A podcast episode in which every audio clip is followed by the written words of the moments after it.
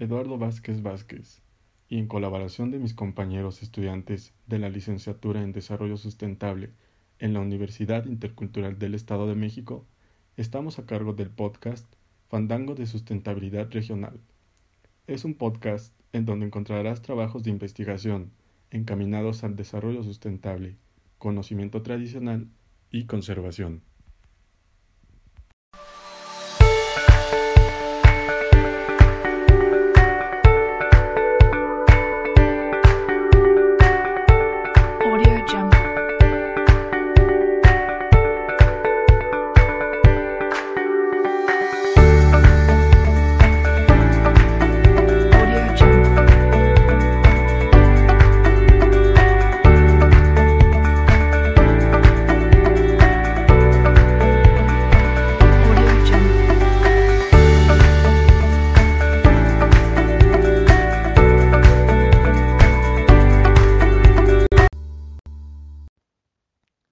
Hola, buenos días, buenas tardes o buenas noches.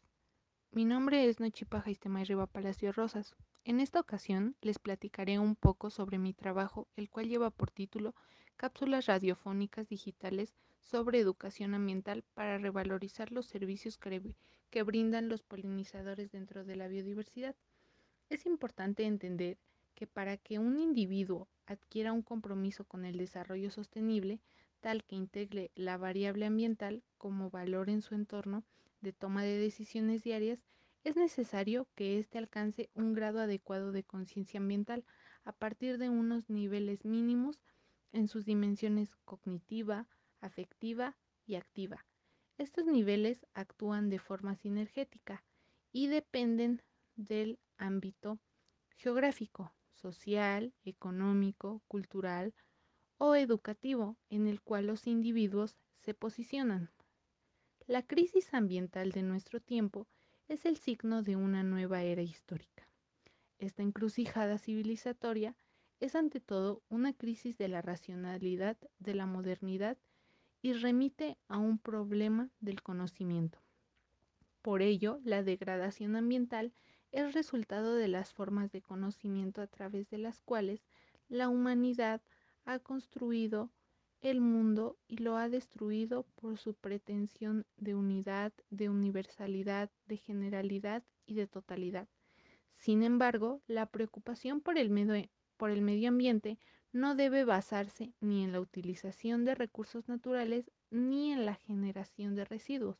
Eso es algo natural, inevitable y común a cualquier especie de ser vivo. La preocupación debe surgir cuando esos recursos son utilizados a un ritmo mayor de las capacidades de la naturaleza por reproducirlos o cuando los desechos son generados a un ritmo también mayor a la capacidad de absorción de la naturaleza.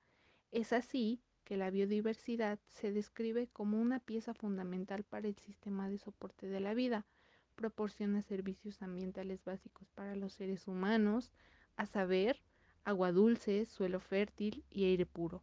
Ayuda a polinizar las flores, a limpiar los desechos y proporcionar alimentos, y desempeña un papel en la regulación de los procesos naturales, como el ciclo del crecimiento de las plantas, la época de reproducción de los animales y los sistemas climáticos.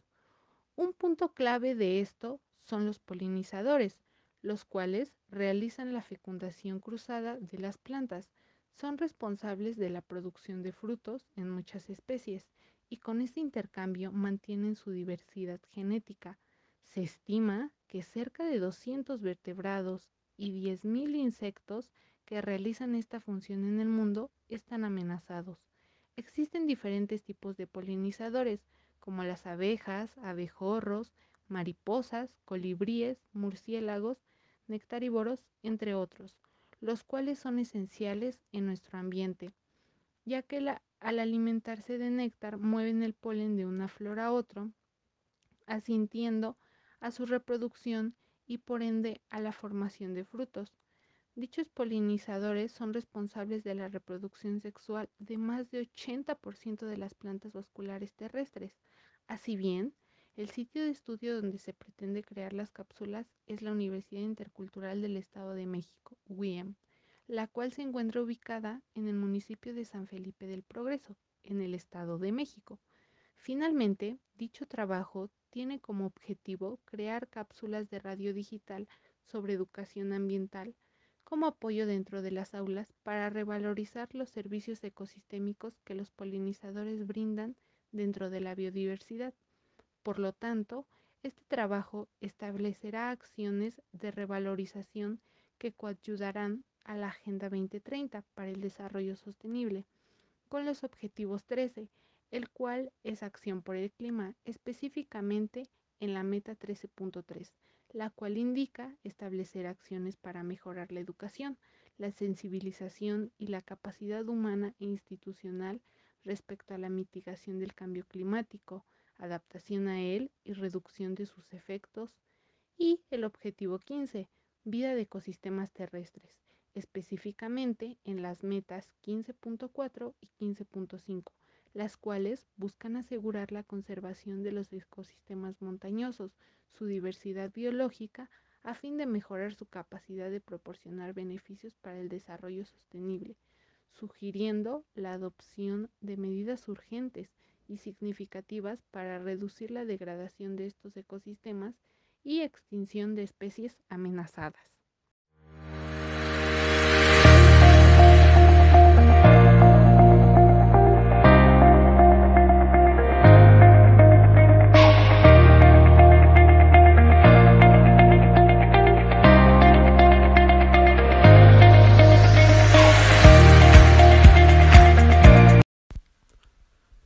Fandango de Sustentabilidad Regional agradece nos hayas escuchado, al mismo tiempo que te invita a escuchar los otros episodios igualmente interesantes, así como a seguirnos en las redes de Facebook, Anchor y Spotify. No te pierdas de un solo episodio. Escucha, disfruta y comparte. Hasta la próxima.